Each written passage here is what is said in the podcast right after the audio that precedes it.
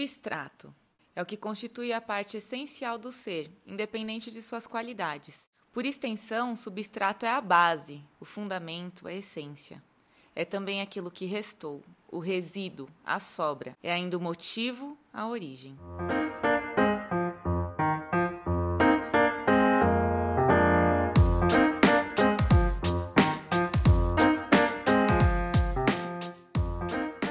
Bem-vindos ao podcast Substrato, uma viagem pelos mares fundantes, revoltos e profundos da filosofia, para ampliarmos nossos horizontes, para exercitarmos nossa mente e nossa capacidade de senso crítico.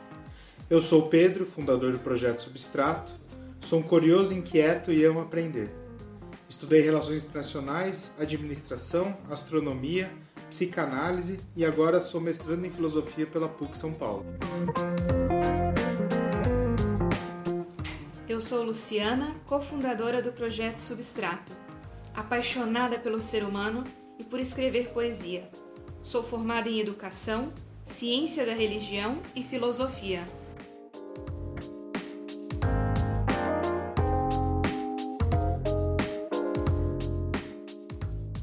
Eu sou a Carmen, cofundadora do projeto Substrato, apaixonada pela Margot, uma bulldog francesa lindíssima e entusiasta de filosofia.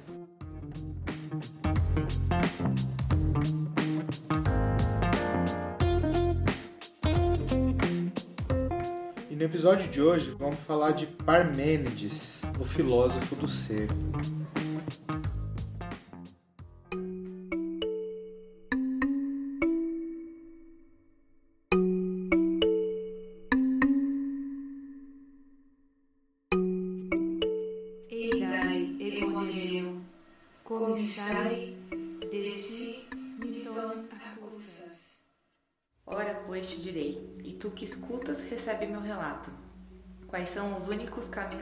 Investigação que há para pensar?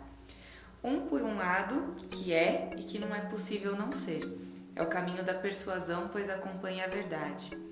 Outro, por outro lado, que não é e que é necessário não ser. Digo-te que esse caminho é completamente incognoscível, pois não conhecerás o que não é, nem o enunciarás.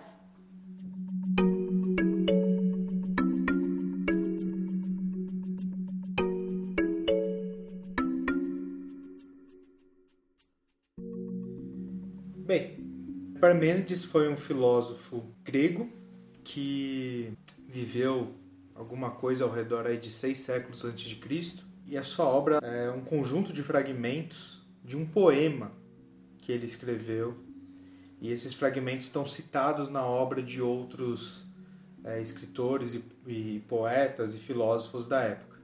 A gente vai utilizar aqui também a obra do Néstor Luiz Cordeiro, Sendo-se é, a tese de Parmênides. O Nestor ele é hoje considerado um dos principais estudiosos aí no mundo uh, de Parmênides e ele fez uma obra bem densa, bem profunda ao redor aí do poema de Parmênides. Nossa, que poema lindo, né? E, então, quem é Parmênides? Por que, que ele foi tão importante? Olha, quem é Parmênides? Uma boa pergunta porque o que a gente sabe sobre ele é muito pouco. É, alguns falam que, primeiramente, da sua origem, que ele veio do sul da Itália, outros falam que ele é da Jônia. Ao final, nós o classificamos como um da Eleia, um eleata. E nem dá para falar que ele é filósofo, porque ele escreveu isso tudo antes de existir a profissão chamada filósofo, né? Isso mesmo, ele é daqueles que a gente chama de pré-socráticos daqueles que vieram no pré ali de toda a concepção, sistematização, vamos dizer assim, da filosofia, do pensar, da profissão do pensar. E se falando disso de filosofia, nós não sabemos nem a profissão do Parmênides. Ele é considerado por alguns como um jurista, porque ele é, ele é atribuído à escrita de uma constituição e existe uma outra teoria que o considera como um médico. Ao final das contas, se médico ou jurista, nós o consideramos um grande filósofo. E isso não é uma opinião minha, não.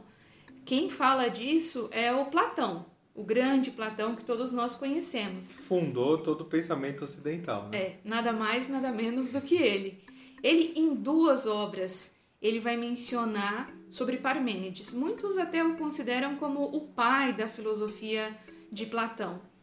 E numa frase no Teteto, ele diz, descrevendo a Parmênides, que ele é ao mesmo tempo venerável e terrível. E no Sofista, ele diz que ele teme que não compreendemos as palavras de Parmênides. Parmênides, ao final, como você disse, escreveu um poema épico no estilo de Homero para retratar a filosofia nesse estilo de epopeia, nesse estilo de grandiosidade, num estilo que os gregos podiam entender.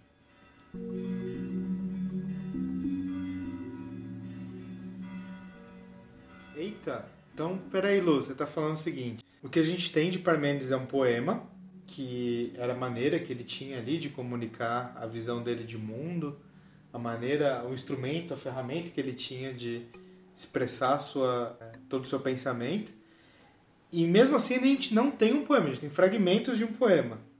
E o Platão ele mesmo disse que ele não compreendeu totalmente Parmênides. Pois é, Pedro, quem somos nós então para entender? Chegamos aqui como anões em passos de gigantes, realmente, como dizem. Mas me diz aí então, qual que é o cerne, qual que é o, o núcleo aí dessa filosofia de Parmênides que é tão fundante, tão importante aí para o nosso pensamento até hoje? Por que, que se fala de Parmênides até hoje, já que ele viveu há 26 séculos? Pois é, agora a gente vai adentrar um pouco na genialidade do Parmênides, porque ele vai falar sobre o ser. É, isso que para nós pode ser tão básico, o ser. Mas antes todo mundo estava se questionando sobre as origens da realidade. E vem o Parmênides e vai se perguntar pelo que vem antes. Ou, vamos dizer, o que está no substrato de tudo. O ser. O que é. O que há nesse mundo. A realidade das coisas. Então, o ser de, de, de vez perguntar como é que o que está aí chegou aí, ele está perguntando o que, que é o que está aí. Isso. Ou simplesmente afirmando há coisas aqui. Bora prestar atenção primeiro nisso. Vamos voltar a olhar para que, que primeiro existem coisas. Gente, isso não, não, não dá para dar por suposto. Ah, existe. Existem coisas e, portanto, isso é interessante. Muito bem. É, existem coisas e por isso a gente deve olhar para elas. Nós existimos. É, nós somos coisas. Nós somos entes, nós somos seres. Então a gente tem que voltar a olhar para isso. Como que é o poema? Ah, o poema, ele nessa linguagem, como eu falava, homérica, ele vai descrever um jovem que vai em busca da sabedoria. Eu falei no começo que eu sou poeta. E por que, que às vezes a gente usa essa questão da poesia? Porque a poesia dá pra gente expressar aquilo que com palavras não dá pra você explicar de forma, porque são sentimentos, são conhecimentos, vamos dizer, além da nossa linguagem. E o Parmênides, eu acredito que ele sentia essa mesma impotência para expressar, e ainda mais com o aparato linguístico de crítica que tinha na época, para expressar toda essa filosofia que eu poderíamos dizer que resume e já adianta tudo que vem depois. É, ninguém é muito criativo e original depois dos pré-socráticos, né, Pedro? É, é opinião muito particular, mas eu acho que tudo que podia ser tocado já foi tocado ali. Claro que não foi desenvolvido, né? Mas é, o que eu estava me dizendo é que Parmênides teve uma sacada tão absurdamente genial que a única maneira de expressar isso foi fazendo arte. Isso, fazendo arte, literalmente, e através desse poema. Então ele vai descrever esse jovem que vai em busca da verdade, ele vai com uma deusa para descobrir qual o caminho que ele deve tomar. Uma deusa. Uma deusa, olha só, nós temos o poder, claro. E essa deusa, ele vai conduzi-lo por um carro, um carro alado, que possui dois cavalos. Um cavalo, que é o da Aletheia, e um cavalo, que é o da Doxa. Ou seja, a Aletheia é a verdade, o caminho do ser, e o da Doxa, que seria o caminho das opiniões. Que é então o caminho do não ser. Não. Justo esse é um grande erro que o pessoal cai, porque já seguindo o poema do Parmênides, ele vai nos dizer que o ser é o que é e o não ser é uma via que não existe. Não há como não ser. Não dá para você falar, não dá para você pensar o não ser. Que ele expressa isso? Ele vai dizer o ser é.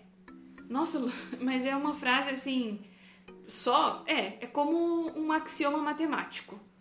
Parece Então, uma tautologia, né? Isso. Porque o ser e é radi- parte de um mesmo verbo, de um mesmo radical.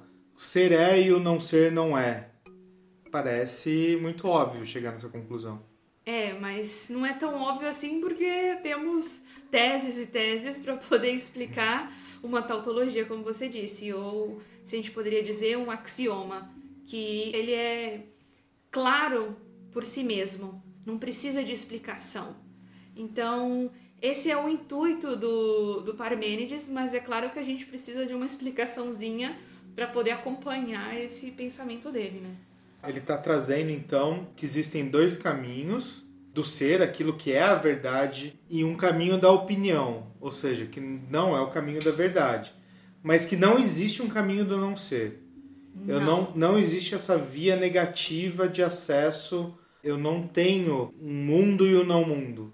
Não. Eu tenho só um mundo e dentro desse mundo eu tenho todas as coisas. Isso. As coisas que são. Eu não posso falar do que não é, porque ele não existe. Me dá um exemplo. Por exemplo, o Parmênides, ele não fala só do branco. Ele diz que não é possível pensar o não branco, quer dizer, não é possível pensar o preto, a negação das cores, e também não é possível pensar o azul, o vermelho, o amarelo. Ou seja, existe o ser e não é possível o não ser. Há outra possibilidade.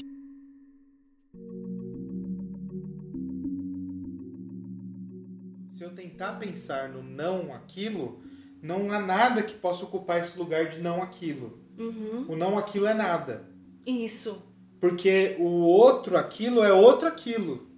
É um outro ser. Isso, isso, você captou perfeitamente. Não- então é o seguinte, eu- aqui eu tenho uma garrafa. Eu falo, ah, é, vou pensar na não garrafa, então vou pensar num copo? Não. Isso não tem o que substitui a garrafa enquanto garrafa ente Uhum. do ser garrafa.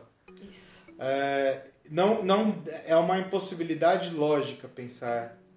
E é uma impossibilidade existencial. Não é que o nada tem um grau de categoria de ser. O nada é nada.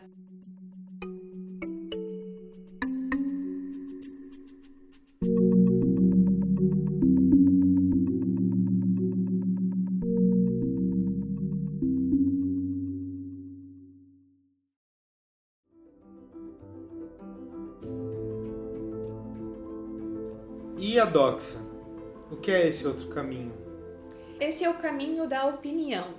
Não é o caminho da aparência, como muitos, querendo platonizar o Parmênides, fizeram essa comparação. Como se para Parmênides existisse o mundo verdadeiro e o mundo das aparências. Não.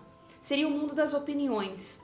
Ele até usa uma imagem de desse mundo das opiniões são os bicéfalos, como pessoas que têm o cérebro partido, vamos dizer assim, porque ele vai dizer que ne- nesse caminho as pessoas transitam entre o ser e o não ser. Não conseguem transitar só pelo caminho do ser. Então, nessa confusão estão as opiniões. E nas opiniões não tem uma opinião verdadeira, porque são todas opiniões. Então você está me dizendo que a humanidade vive no caminho da doxa, no caminho da opinião. mas é um caminho que a gente usa para viver nosso dia a dia. Isso quer dizer que no nosso dia a dia nada é verdade? Não. É, no nosso dia a dia nós estamos cheios de coisas de ser e não ser. Nós vemos a planta que hoje é e amanhã não é, nós vemos a semente e depois vemos já ela toda florescida. Essa é justamente uma parte do poema que foi perdida, que é a parte da cosmologia, quando Parmênides vai falar sobre o nosso mundo cotidiano. Mas nesse caminho de ser e não ser, nesse caminho da doxa, como que a gente pode percorrê-lo? nós podemos percorrê-lo só porque ao nosso lado tem esse outro cavalo, o caminho da verdade, a aletheia. Porque se a verdade não acompanha, nós não vamos poder pensar e nós não vamos poder nem dizer, porque o ser é, se identifica para Parmênides com o pensar e com a expressão, com o dizer. Então só podemos percorrer o caminho da doxa, das opiniões do nosso dia a dia, como você disse, porque o nosso lado está aqui. Esse caminho, esse rodós, que ele diz com essa palavra a grega. Realidade. A realidade da verdade. Esse cavalo da verdade que nos, nos acompanha. Nossa, eu tô muito confuso ainda. eu, vamos, vamos ler o poema, então, vamos, pra gente. Vamos de cheio. A gente vai escolher aqui alguns fragmentos, o poema até que é bastante comprido, né? Apesar de a gente só ter alguns fragmentos. E, pô, justamente do nosso caminho do dia a dia da Doxa, perderam-se os fragmentos, né? Não chegou, não sobreviveu ao decaimento da história.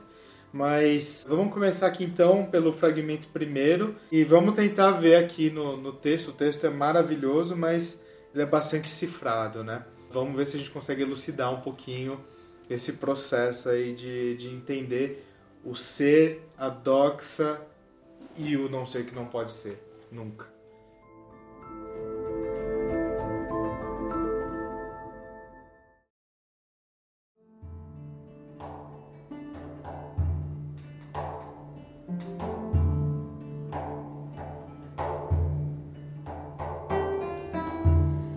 Fragmento 1 As éguas que me conduzem até onde meu ânimo deseja ir, pois guiando-me, levaram-me até o caminho, cheio de signos, da deusa que aí conduz a respeito de tudo o homem que sabe. Aí foi levado, pois aí levaram-me as sábias éguas conduzindo-me a carruagem, enquanto as donzelas mostravam o caminho. O eixo, cujos golpes faziam soltar faíscas os cubos, produzia um sibilo, pois estava pressionada por ambos os lados por rodas circulares. Quando as filhas do sol, que abandonavam a morada da noite, apressavam-se a impulsionar em direção à luz, tirando com suas mãos os véus de suas cabeças. Lá ficavam as portas dos caminhos da noite e do dia, emolduradas por um dintel e um umbral de pedra, etéreas, ambas estão marcadas por grandes batentes, cujas chaves, que se alternam, pertencem a de quê? A pródiga em castigos. As donzelas, acalmando-a, persuadiram-na sagazmente com palavras acariciantes, para que de imediato retirasse das portas as travas que as fechavam. Quando as portas abriram-se, produziram um imenso abismo, fazendo girar um depois dos outros os bronzeados eixos em cubos, fixados com clavilhas e rebites. Aí, no por entre elas, as donzelas conduziram a carruagem e as éguas diretamente pelo grande caminho. A deusa saudou-me amavelmente, tomou minha mão direita com a sua e, dirigindo-se a mim, pronunciou essas palavras: Ó jovem acompanhado por guias imortais e por éguas que te conduzem à minha morada, bem-vindo! Pois não é um destino funesto que te impeliu a tomar esse caminho, que de fato encontra-se distante do caminho dos homens mas temes e dique. Assim, é necessário que te informes de tudo.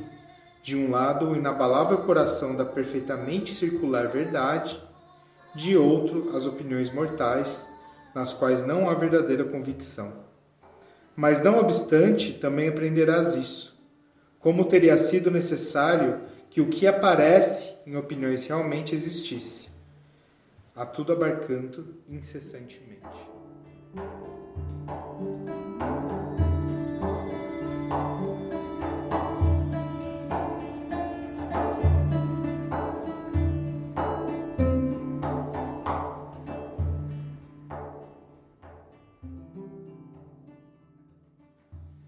Uau! Bom, é... Bom, primeiro que tem uma imagem maravilhosa desse jovem em direção aí a algum lugar, é... a morada da deusa, né? Ele é conduzido pelas éguas e pelas donzelas imortais. E você reparou que elas, essas donzelas são filhas do sol? A imagem do sol representa tudo que é claridade, luz, verdade. E esse jovem, ele é conduzido em direção a essa luz, em direção à verdade, saindo desde as portas da noite. Ou seja, ele sai da escuridão, sai daqui da opinião, a opinião dos homens, dessa doxa, e parte em direção à verdade. Nossa, Ah, quase é quase todo o processo platônico de ascensão à planície da verdade, a saída da caverna, a saída da escuridão para a luz. É, podemos acusar aqui o Platão de um certo plágio?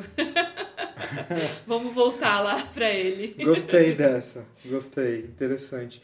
Que eu achei muito legal que as chaves da grande porta que estão ali separando, né, o mundo dos homens desse mundo é, da deusa, elas pertencem a Dike, a pródiga em castigos, e Dike é a deusa da justiça dos homens.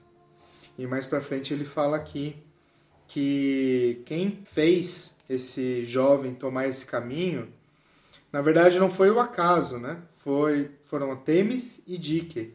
Temis é a deusa da justiça natural e Dike da justiça dos homens. Lu, qual que é a sua opinião de especialista em Parmênides, tendo apresentado diversos seminários acadêmicos de Parmênides na sua vida, sobre essa questão de que as chaves e quem conduz e quem permite essa viagem até a verdade são as deusas da justiça natural e dos homens. As duas deusas representam esses dois cavalos. Uma dessa justiça que você falava justiça natural, mas ela é imbuída de um caráter divino, se poderia dizer. E a Dick como essa justiça dos homens. Justiça Os- prática do dia a dia. prática, nós, que nós falamos no dia a dia, os nossos advogados, juízes, é essa justiça. E ele quer dizer esses dois caminhos que a gente comentava no início. A Temis como essa deusa que leva para Letheia e a Dike, essa deusa que nos conduz aqui na justiça da doxa, das opiniões dos homens. E por que justamente as deusas da justiça que nos levam à verdade? Ou a um evento de revelação? Olha, isso já é opinião pessoal. Eu acredito que seja pela mesma definição de justiça. Esse, é, esse justo meio, essa regulação. Então a justiça não vai estar com um pêndulo mais para um lado ou para o outro. Mas como estamos falando aqui de caminho, que melhor caminho para seguir que o caminho equilibrado, o caminho reto, o caminho justo, não que pendula para um lado ou para o outro. É, eu até me lembro aqui, quando a gente pensa. O conceito de justiça, com certeza não é o conceito de justiça que a gente tem hoje, século XXI. Mas o conceito de justiça que a gente tem hoje é muito mais elaborado a partir do direito, da filosofia do direito e tal. Uma coisa assim, um conceito de justeza, né? As coisas são Isso. por uma necessidade do que elas são, elas são daquela maneira. Então, é por Muito justiça que a macieira da maçã e a bananeira da banana. Né? Isso. Essa justiça. É- Seria injusto as regras da natureza, ou seja, seria uma- um, um crime a regra da natureza se a macieira desse banana. É. E Esse é, é o caminho do ser. Isso. E é o caminho ah, de outra deusa. Qual que é a deusa da necessidade? Ananke. Ananke. Então Ananke também está conduzindo aqui essas duas outras deusas. É uma deusa primo- primordial, poderíamos dizer assim. A Ananke, essa necessidade de que seja assim, como você dizia da, maçã, da macieira que da maçã. não é só uma justiça, um ius naturalis, como a gente comenta hoje, mas é essa necessidade que é assim e que seja assim. É necessário que seja assim. Perfeito.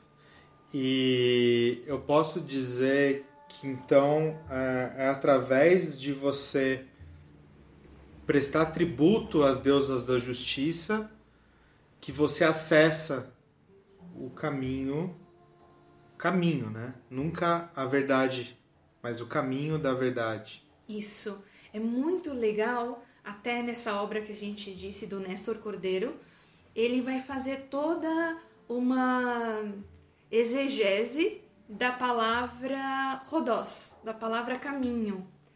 Porque a gente, uma tradução típica para rodós é método.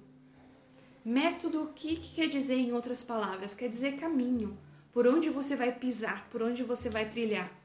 E para trilhar é, essa caminhada de sair da escuridão para a luz, você tem que segurar ah, das mãos dessas duas deusas. Então eu não posso quando o universo me mostra uma maçã, é melhor eu não chamá-la de banana, e sim de maçã. Com certeza. eu achei maravilhosa também essa, esse, esse desenho que, que a deusa coloca para o jovem, é, de que existe aí de um lado, então, o inabalável coração da perfeitamente circular verdade, ou seja, a verdade. A verdade é inabalável e perfeitamente circular, né? O círculo que é a forma perfeita. Em um ciclo você não tem começo, não tem fim. Qualquer ponto você pode começar. É, é, é interessante. Isso me lembra outros filósofos que também é. falam da verdade bem redonda. Muito bem. E essa, por que, que a verdade é comparada com esse círculo, essa esfera? Porque é, só existe essa verdade, essa afirmação, como a gente falava antes, que o ser é. E do ser se pode pensar e se pode dizer, e se volta novamente para o ser.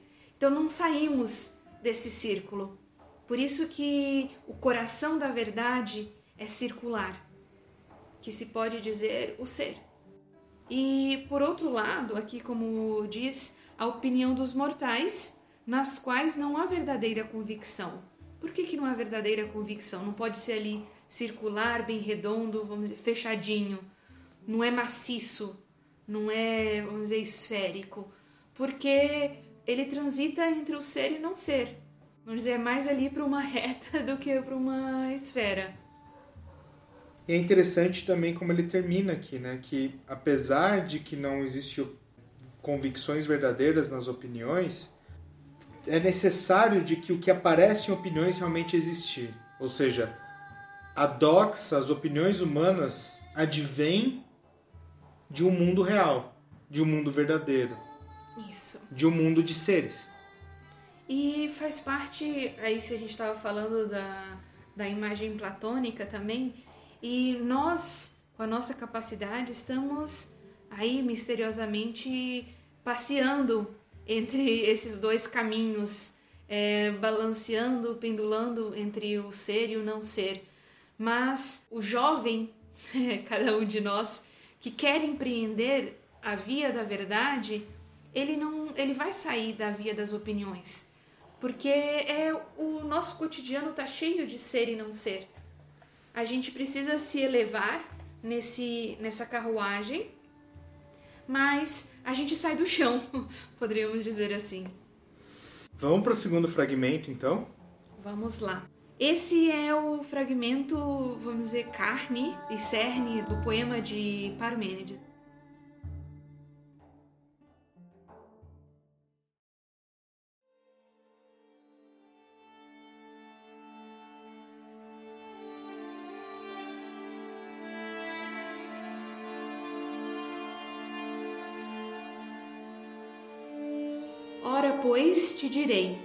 E tu que escutas, recebe meu relato.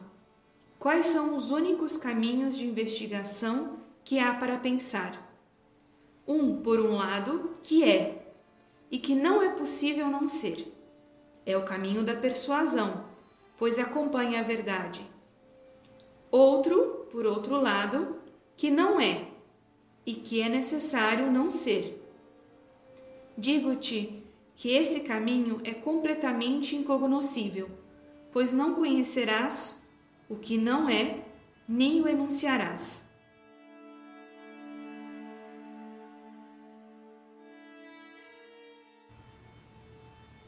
Uau. Aqui temos carne de primeira. É, os caminhos da investigação que há para pensar, ou seja, o que é dado a nós, seres pensantes. É o caminho do ser e não ser. O ser, ele acompanha a verdade, ou seja, dentro da doxa, que ele está abrindo a doxa. É importante frisar esse ponto. Persuasão. Isso, ele persuade porque, porque ele é acompanha verdade. a verdade. Porque quando eu digo que eu observo a maçã cair no chão e, e penso na gravidade e desenvolvo a lei da gravidade, eu consigo compro... aquilo me persuade, me persuade, mas aquilo não explica a gravidade, Que é. o que é a gravidade, o porquê a gravidade é assim. Ela explica aquilo que funciona e funciona por enquanto, enquanto a gente está aqui observando. São os caminhos da investigação, do que, que há para pensar. Ou seja, é da doxa. Olha só, eu gosto muito desse do que o Nestor coloca. São caminhos para pensar. Esse para aí é através dos quais, a priori, gestionar o pensamento. Assim como a faca para cortar, sem que ela mesma seja cortável, e a cadeira para sentar sem que ela seja ela mesma sentável.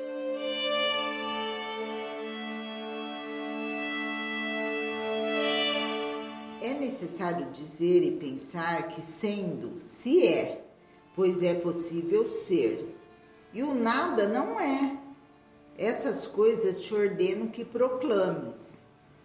Pois por esse primeiro caminho de investigação e depois por aquele forjado pelos mortais que nada sabem, bicéfalos, pois a carência de recursos conduzem seus peitos ao intelecto errante. São levados cegos e surdos, estupefatos, gente sem capacidade de juízo que considera que ser e não ser são o mesmo e não o mesmo. O caminho de todos eles volta ao ponto de partida. Pois que isso nunca se imponha, que existam coisas que não são, e tu afasta o pensamento desse caminho de investigação, e que o costume arraigado não te obrigue ao longo desse caminho a utilizar o olho que não vê, o ouvido que ecoa e a língua. Julga mediante o raciocínio a prova polêmica que te enunciei.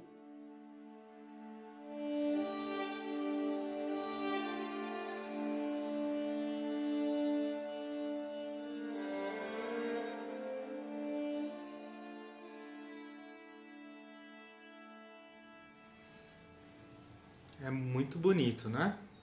Muito. E complexo. Perfeito. E complexo. E- e a gente tem que pensar que isso foi escrito 2.600 anos atrás. Então tem um risco, um perigo muito grande da gente cometer anacronismos, né? De colocar aqui uma avaliação é, pós-Kant, pós-Hegel, pós-Descartes, pós-Aristóteles, pós-Platão, Pós-fenomenologia. é, pós tudo isso. Ele foi antes de tudo isso, né? Com certeza. Então, como se fosse possível a gente se transportar lá para a região de Eleia naquele tempo, de como é que estava todo o- o mundo e o pensamento naquela época. Mas vamos lá. Pelo que eu entendo aqui, ele vai dizer sobre quais são os caminhos que temos para pensar. Quais são os caminhos que temos de investigação do mundo, da, do ser, da realidade em que estamos inseridos. Temos o caminho da verdade, temos o caminho do ser e temos o caminho do não ser. Sendo que o não ser não é, esse caminho do não ser ele é infrutífero porque eu não posso pensar nada que não seja. Você simplesmente não pode percorrê-lo, Sim, em eu, outras palavras. eu tenho que focar naquilo que é. Posso dizer, Lu, que assim, enquanto uma heurística, um atalho de pensamento, eu uso não ser para conhecer o mundo, mas é uma ferramenta infrutífera. Por exemplo, tenho na minha frente um livro e eu tenho na minha frente um lápis.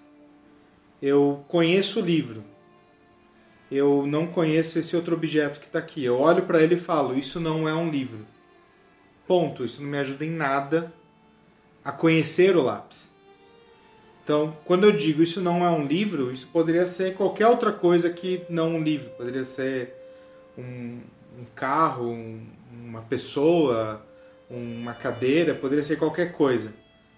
Mas a partir de eu saber que isso não é um livro, porque tem diferenças para um livro, eu tenho que começar a falar do que, que então isso é, certo? Faz sentido? Não? É porque eu acho que hum, quando ele tá falando do, do não ser, não é que a gente possa comparar co- entre coisas, porque Hum, estão no mesmo não, é, nível tá. de ser. E ele tá falando simplesmente de uma coisa que é e outra não é.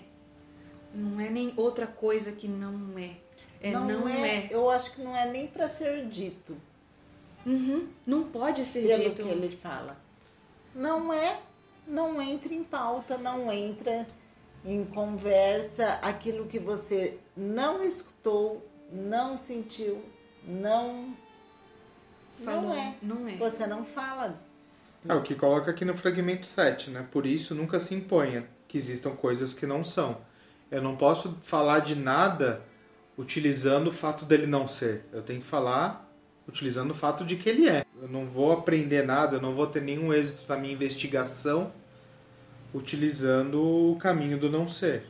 E na- no meu entendimento, a gente volta para aquilo da, do fragmento 1, da verdade bem redonda, porque naquela tautologia que nós comentávamos, do ser é, e do ser é, é o que eu posso pensar, é o que eu posso dizer, nesse círculo, nessa esfera, a gente sempre volta nela.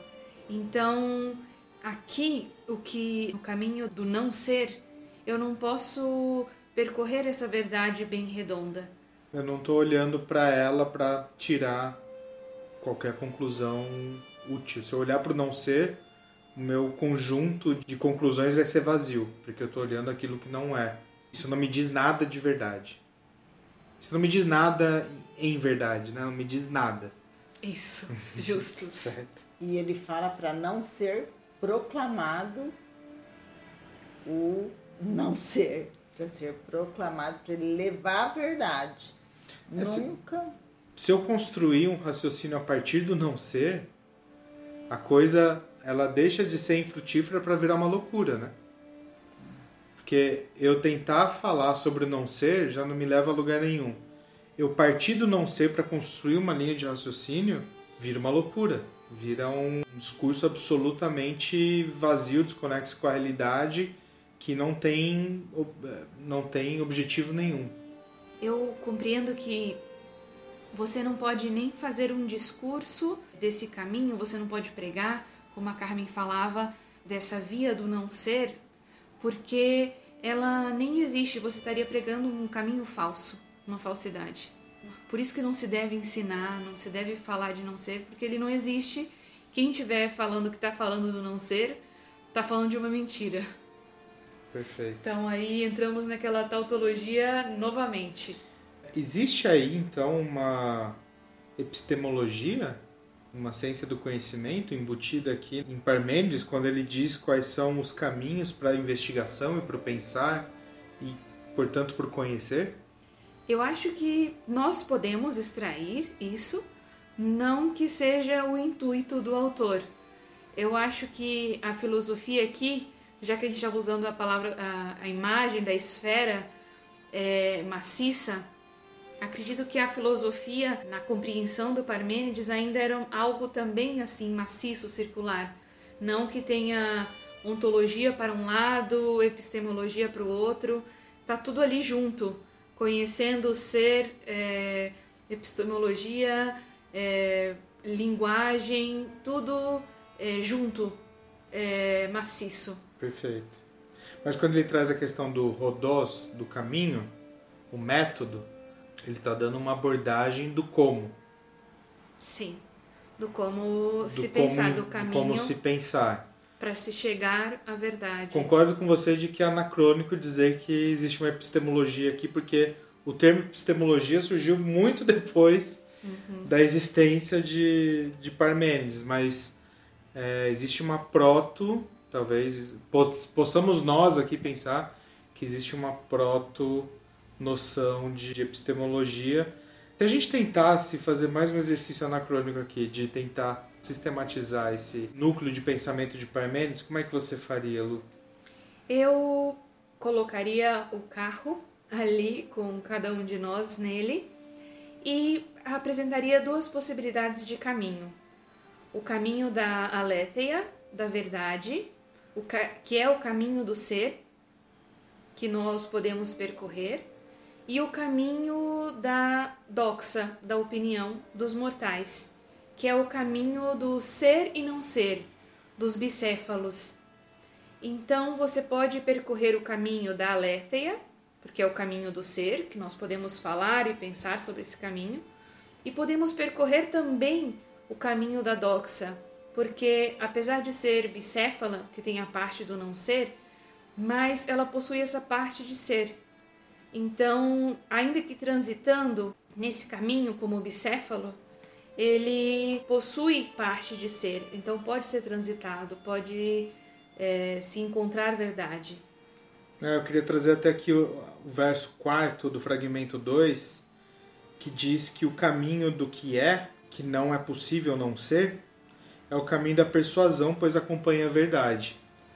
Eu diria então o seguinte: nós observamos uma maçã cair de uma árvore, disso entendemos que existe ali uma força, ou melhor, existe alguma coisa que faz a maçã cair da árvore e isso se repete indefinidamente várias vezes que a gente observa. Disso eu extraio e faço uma investigação a partir do ser daquele daquilo que aconteceu e eu chego na teoria da gravidade. E aí eu expliquei um funcionamento e aquilo ajuda a prever o futuro. Então aquilo me persuade a acreditar que está em direção à verdade, que acompanha a verdade. Mas na minha concepção limitada de apreensão da verdade, o caminho dos mortais, da doxa, eu não consigo dizer o porquê é daquele jeito ou enxergar o todo daquilo como a verdade total por trás daquele evento tão simples. Ou seja, você não entende tudo que é. Você sabe nomear a teoria da, da gravidade, mas você não sabe falar o que, que é a gravidade ela mesma. Entendi o que você queria dizer? Eu acho que sim. Eu não consigo abarcar, aprender o ser da gravidade. Eu consigo falar dela, eu consigo ir em direção a ela, mas eu não tô lá, eu tô na doxa, eu tô no meu ponto de vista Na sua opinião. limitado em relação ao, ao todo, porque eu sou um ser mortal limitado em relação ao todo. Faz sentido? Faz sentido. Faz sentido.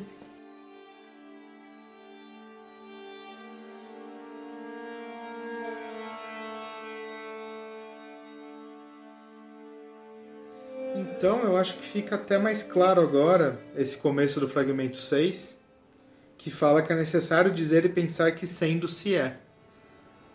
Se alguma coisa está sendo, ela é, pois é impossível não ser. Pois aquilo que não é não consegue exprimir um ser.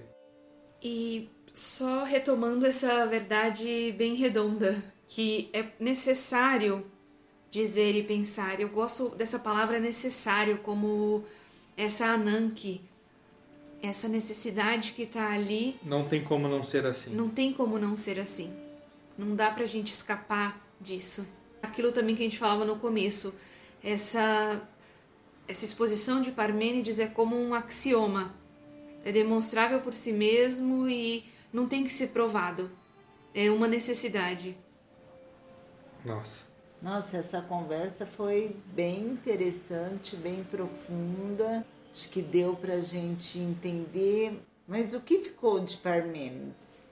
Olha, na verdade foi um legado muito grande, só que vamos dizer que foi um pai sem filhos. Ainda que é, só Platão tenha abdicado para si a filiação de Parmênides, tiveram alguns, os historiadores disseram que vinham da filosofia de Parmênides, só que na verdade associaram Parmênides a uma série de filósofos que afirmavam um certo ser uno, uma espécie de super ser, que na verdade não era e não tem isso no, no poema do Parmênides. E acabou obrigando que quando chegasse em Platão, ele tivesse que exercer, é, fazer acontecer, como ele, diz, ele mesmo diz, um parricídio. Ele se separar desse pai para poder afirmar a existência de um não ser, que os sofistas na época dele afirmavam. Precisavam como argumento, como ferramenta lógica. Isso, ferramenta de convencimento, de persuasão no sentido sofístico. Ferramenta de trabalho do, da profissão que estava surgindo ali na época de filósofo e sofista. É interessante que mesmo o Platão, ele acaba se autocontradizendo porque esse não ser que ele afirma, ele o afirma como um ser. Porque o não ser é um nada, não existe. Então acabamos vendo que o próprio Parmênides foi realmente muito incompreendido na sua época.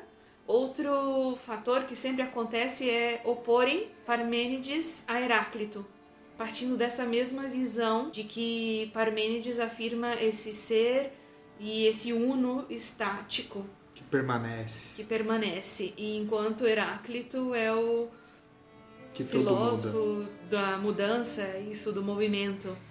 E como do, na verdade estão falando de coisas diferentes, de óticas diferentes de e não enfoques, né? Momentos isso. diferentes da mesma coisa. Justo, e não quer dizer uma contradição um com o outro.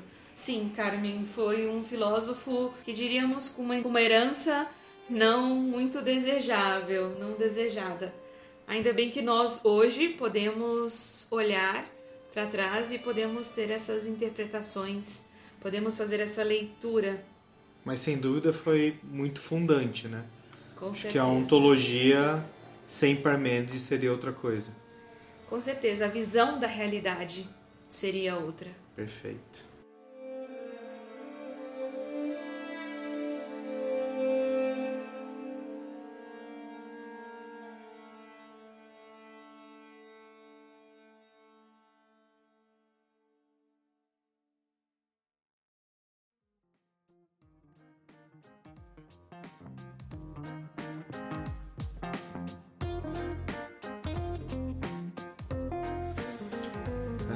Muito legal, gente. Continuem sendo.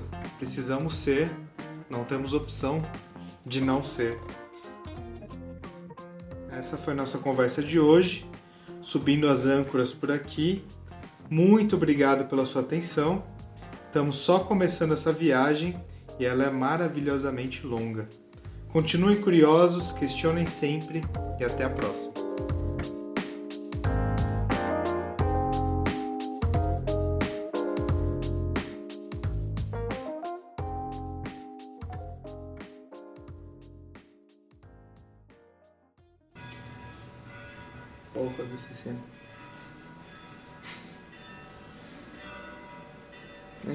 Como tem gente que cria conteúdo em São Paulo.